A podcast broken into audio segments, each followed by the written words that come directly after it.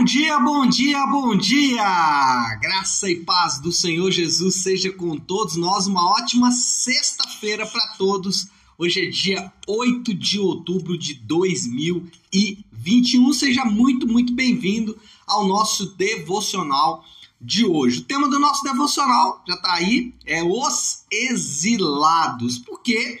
Porque exatamente é o assunto que nós vamos falar aqui dentro do contexto do profeta Ezequiel. E quando a gente fala de exilados, é importante nós entendermos que ah, o que nós estamos querendo falar é de uma visão escatológica, de uma visão final de todas as coisas. Ezequiel é um livro, assim como a grande maioria dos profetas, é um livro que tem uma pegada escatológica muito evidente e Ezequiel não é diferente. Ezequiel, ele sempre nos lembra, ou sempre faz menção dessa conclusão de todas as coisas, dessa consumação de todas as coisas. Por isso hoje o nosso tema é exilados e a nossa relação com a criação e a nossa relação com as pessoas, ela tem muito a ver com a nossa visão escatológica a forma como nós vamos interagir com o mundo, a forma como nós vamos interagir com a criação e a forma como nós vamos interagir com as outras pessoas tem a ver com a forma como nós enxergamos o futuro. Se o futuro para você ele é sombrio, se você não tem certeza do que haverá no futuro, ou se o futuro para você é uma, um fim de uma existência ou o fim de todas as coisas, para você não vai fazer a mínima diferença se você tratar bem ou mal as pessoas ou a criação. Agora, se você tem uma visão escatológica, se você tem uma visão do fim, aonde o fim está definido, o futuro está escrito e você conhece esse futuro a partir das páginas da Bíblia. Se você olha para a criação e sabe que a criação vai ser toda restaurada e que pessoas são importantes nesse reino escatológico, a sua relação com essas coisas passa a ser completamente diferente. Então, esse é o assunto que nós vamos tratar. É claro que esse assunto ele está ligado ao contexto de Ezequiel, Ezequiel capítulo 12 e capítulo 13 e também o Salmo de 137. Interessante que o Salmo 137 é aquele salmo perfeito dentro desta reflexão sobre a escatologia, porque o salmista, é, ele vai falar ali naquele Salmo 137 sobre quando os babilônicos e aqueles é, que lideravam o povo no exílio, estamos falando de exilados hoje, é, eles pediam aos judeus que tocassem as músicas é, lá da cidade de Jerusalém, de Sião. E aí ele fala assim: como nós podemos cantar as músicas de Sião, sendo que Sião faz muita falta para nós aqui no exílio. Então, o Salmo 137, mais uma vez, tudo a ver com o que nós estamos fazendo. Bom, voltando para Ezequiel e é, esclarecendo o que, que Ezequiel estava querendo ensinar aqui com o seu contexto. Ezequiel ele foi ordenado por Deus, Deus ordenou, Deus deu um comando para Ezequiel para fazer um novo ato profético. Ezequiel é o profeta dos atos, né? Ele fez vários atos aí durante a sua caminhada. Já vimos até alguns aqui, ainda vamos ver outros para frente. É, e nesse ato profético de Ezequiel, ele, ele deveria encenar a partida para, para o exílio. Naquele momento ali é, da história de Jerusalém, de Sião, ah, aconteceu algo muito interessante. Havia algumas pessoas, alguns, é, alguns moradores, residentes da cidade, que eles iam por conta própria para o exílio. Eles sabiam que a batalha não seria vencido pelo exército de Judá, pelo exército de Jerusalém, que os babilônicos certamente venceriam aquela batalha, e muitos se entregavam logo para o exílio. E aqui é, obviamente que essas pessoas eram consideradas como traidores, porque abandonavam a sua pátria e se entregavam para o exílio. Tem um texto de Jeremias que ele conclama os seus contemporâneos a se entregarem para o exílio. E aqui, a, o profeta Ezequiel, então ele é, Deus ordena que ele faça ali uma encenação, que ele junte a mochila, que ele se prepare como se ele fosse para o exílio.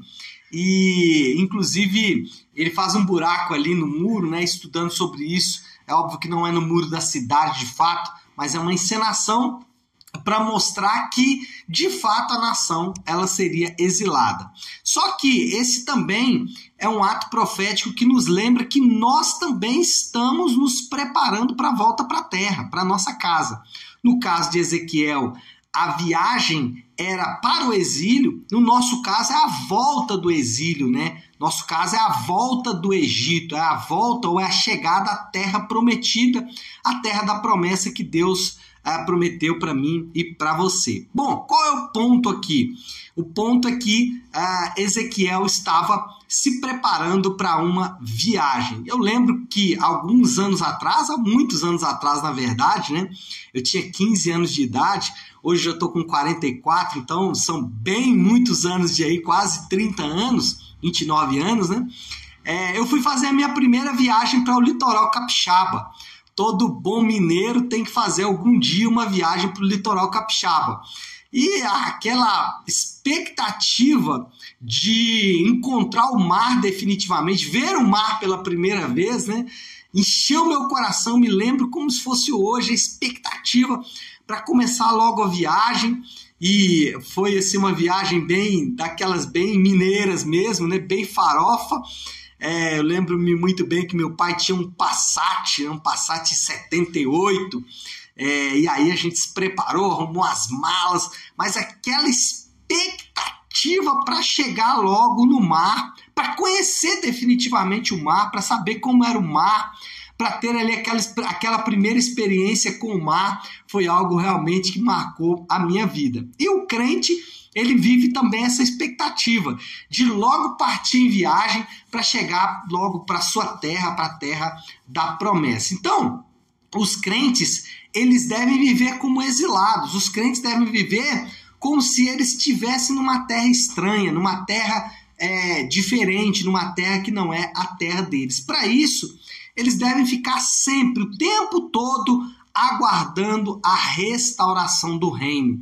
É interessante porque os exilados de Israel, eles ficavam sempre ali na Babilônia, aguardando o dia que Deus restauraria o reino. E essa promessa, ela é tão forte que você vai se, vai se lembrar dos discípulos questionando o Senhor Jesus. Jesus é agora que restauras o templo, agora que restauras o reino a Israel, por quê? Porque eles viviam ali aguardando a restauração do reino. Agora anote aí algumas características importantes. Primeiro, o reino ele será de paz, justiça, bondade e prosperidade. A Bíblia relata o reino como um lugar de plena paz. Um, o reino será um lugar de plena alegria, mas também o reino será de plena justiça. É interessante porque nós muitas vezes não imaginamos o porquê da lei de Deus, né? A lei de Deus é a lei do reino. No reino, a lei de Deus será seguida à risca.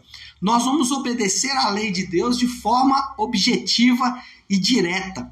Mas além disso, o reino será um reino de bondade, bondade plena, tanto bondade da parte de Deus para com os seus súditos, né, com os seus ah, é, com os moradores do reino, mas também entre os moradores do reino. E também o reino será um lugar de prosperidade. A prosperidade no reino será tão grande que a Apocalipse chega a dizer que nas ruas da cidade são ruas de ouro. Então dá uma ideia aí do que, que vai ser a mudança de valores do reino, né? Aquilo que para gente hoje tem muito valor, que é o ouro, lá no reino vai ser é, é, é, piso, né? Vai ser asfalto, vai ser o lugar onde nós pisamos ali nas ruas daquele reino. Então o reino será de paz, justiça, bondade e prosperidade. A expectativa do reino deve ocupar a mente do crente. Você e eu, nós devemos ocupar a nossa mente com as imagens do reino. Então, o imaginário de como será esse reino deve estar sempre fresca na nossa mente, deve estar sempre. É, a, nossa mente deve estar sempre nos renovando e nos lembrando desse reino.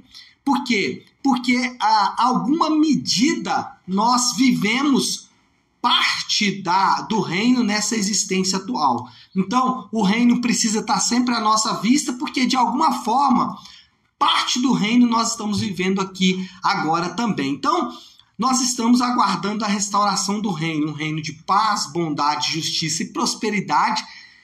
A expectativa do reino deve ocupar a nossa mente, porque em alguma medida nós vivemos o reino nessa existência atual. Mas outra coisa que não deve nunca sair de vista quando nós estamos falando do reino é que nós somos estrangeiros na terra. E aí preste atenção no que eu vou dizer agora, porque como estrangeiro na terra, a nossa perspectiva da terra deve ser única. É, você não deve, ah, pelo menos, ou você não deve, por exemplo, né, achar que você é um guerreiro que está em uma guerra e que você vai conquistar a terra por conta própria e que depois de conquistar a terra você vai é, usufruir da terra como um guerreiro conquistador. Não. A Bíblia não chama os crentes de guerreiros conquistadores. A Bíblia chama os crentes de peregrinos e forasteiros. É assim que o Novo Testamento se refere aos crentes. Então, essa visão do homem como guerreiro, como ah, conquistador, não faz parte da linguagem neotestamentária, não faz parte da linguagem bíblica, na verdade. Ah, na linguagem bíblica, o homem é um forasteiro, ele é um peregrino, ele está de passagem pela terra. Nesse sentido, o mundo não pode nos dar absolutamente nada. Nós vamos conquistar o que no mundo? O que, que o mundo pode nos oferecer que vai nos motivar a querer conquistar? Nada. Na verdade, todo o reino já nos foi dado em Jesus. Então, o homem pode tirar as suas armaduras de guerra, pode abrir mão da sua espada, pode abrir mão do seu desejo de conquista, porque ele não é um conquistador. Na verdade, ele é um forasteiro. Né? Então o mundo não pode dar nada, mas também o mundo não pode nos tirar nada. Porque, como forasteiro, nós não temos nada a perder. Nós temos uma mochilinha com algumas peças de roupa, né? E apenas a roupa que estamos usando no corpo, mais nada do que isso. Então o mundo não pode nos dar nada, mas também não pode nos tirar nada. Nós vivemos como estrangeiros na terra. E olha, eu disse no início aqui do nosso devocional, a forma como você encara a sua vida na Terra tem muito a ver com a forma como você vai interagir com a criação e com as pessoas. Se você é um exilado, forasteiro, você sabe que as pessoas estão com você nessa caminhada. Elas também são peregrinos e forasteiras e viverão com você a eternidade. Então você deve cuidar delas, até porque elas fazem parte do seu futuro. A criação é a mesma coisa. Você pode cuidar da criação. A criação, ela não é um lugar para você abstrair coisas, mas é um lugar onde você vai interagir. Por quê? Porque você sabe que a criação vai fazer parte desse reino escatológico de Deus, esse reino final de Deus. Então, o mundo não pode nos dar nada, mas também não tem nada em nós para o mundo tirar. Se você é um guerreiro conquistador, depois que você conquistar, né, você vai ter que manter a sua conquista. E aí sim o mundo vai poder tirar alguma coisa de você. Mas se você é um peregrino forasteiro, como o Novo Testamento nos chama, aí é diferente. É mochilinha nas costas, é, é bagagem pronta é, preparação para a caminhada, porque é de fato isso que nós estamos fazendo, vivendo como exilados, vivendo, vivendo como, como aqueles que estão em direção à terra da promessa. Bom, foi isso que Ezequiel fez. Ezequiel contou uma história para os seus contemporâneos, uma história de uma viagem, uma história de alguém que estava pronto para fazer essa viagem junto com os seus contemporâneos e essa história trouxe uma perspectiva nova para aquela, aquelas pessoas. E para nós que somos crentes, a visão escatológica ela deve ocupar o nosso imaginário.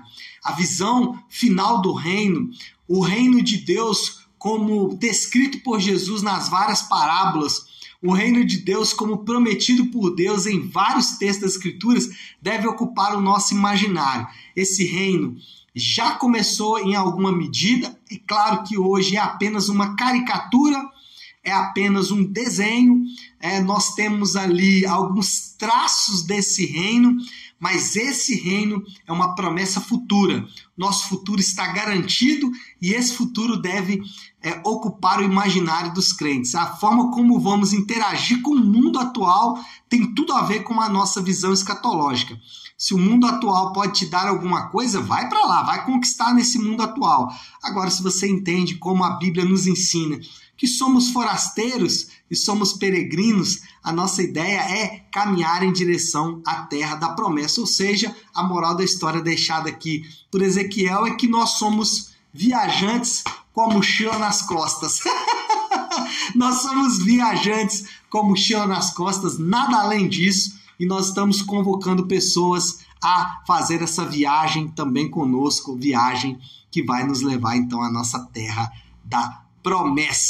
Bom, qual é a aplicação que a gente pode deixar aí para essa nossa conversa de hoje, para esse nosso devocional de hoje? Pare e pense por um minuto. Se não dá para levar nada, para que, que a gente vai tentar acumular? É claro que isso não vai me fazer é, uma pessoa resignada, né? Eu não vou simplesmente abandonar a vida e deixar a vida me levar, não, não é não é teologia do Zeca Pagodinho, né? Deixar a vida me levar, não é isso. É, nós tratamos a vida e tratamos ah, tudo aquilo que Deus nos coloca, coloca nas nossas mãos como mordomos, como propósito de Deus. Deus ele nos, é, nos colocou ah, aonde estamos exatamente porque precisamos ali é, evidenciar a glória do reino ou evidenciar que fazemos parte desse reino mas também, em alguma medida, nós precisamos relaxar, porque não dá para não dá para levar tudo. A mochilinha é pequena e nós não vamos levar tudo, então, em alguma medida, nós podemos relaxar, podemos tranquilizar o nosso coração. Tá certo, pessoal? Bom, acho que é isso, né? Acho que deu já para falar bastante aí. O tempo já tá andando e andando com uma velocidade singular. Então eu vou encerrar por aqui nosso devocional de hoje. É, como eu faço toda sexta-feira, como eu faço toda segunda também, eu encerro o devocional da semana com a oração do Pai Nosso, com a oração que o Senhor nos ensinou. Então, se você puder agora, pare o que você está fazendo e vamos juntos buscar a Deus em oração, fazendo aí a oração que o Senhor nos ensinou, a oração do Pai Nosso. Olha assim: Pai nosso que estás nos céus, santificado seja o teu nome. Venha o teu reino, seja feita a tua vontade, assim na terra como no céu. Dá-nos hoje o nosso pão de cada dia. Perdoa as nossas dívidas, assim como perdoamos aos nossos devedores. E não nos deixes cair em tentação, mas livra-nos do mal, porque teu é o reino, o poder e a glória para sempre. Amém, amém e amém. Amém, pessoal? Bom, então é isso, né? Nós vamos ficando por aqui. Só deixar aqui dois recadinhos importantes. Primeiro deles é que na segunda e na terça-feira, por conta do feriado, nós não teremos o devocional, nem na segunda-feira e nem na terça-feira. Segunda é um dia especial, aniversário da nossa querida pastora Flávia. E aí nós estaremos comemorando, então segunda-feira não teremos o devocional nem terça. Lembrando que nós vamos dar sequência aí o devocional nosso normal na leitura do livro do profeta Ezequiel. E o outro aviso, então voltamos na quarta-feira. O outro aviso é que domingo às 10 da manhã nós temos o nosso Nave On, é o culto de celebração da igreja Nave e nós vamos ter um culto especial do, em comemoração do, do Dia das Crianças. É, a, as crianças não são a igreja do futuro, isso é engano. Essa, essa expressão, as crianças são igreja do, do futuro, é um engano. As crianças são igreja como eu, como você. Né? Todos eles juntos conosco formam o corpo de Cristo, um corpo só. Então, essa história de que as crianças são a igreja do futuro está errada. As crianças são a igreja e domingo nós vamos celebrar junto com elas. Elas vão conduzir o nosso culto inteiro lá, vão fazer toda a parte lá da, da condução do culto e vai ser uma grande bênção. Então, domingo às 10 da manhã, tá certo? Fiquem com Deus, Deus abençoe, ótima sexta-feira e ótimo final de semana para todos.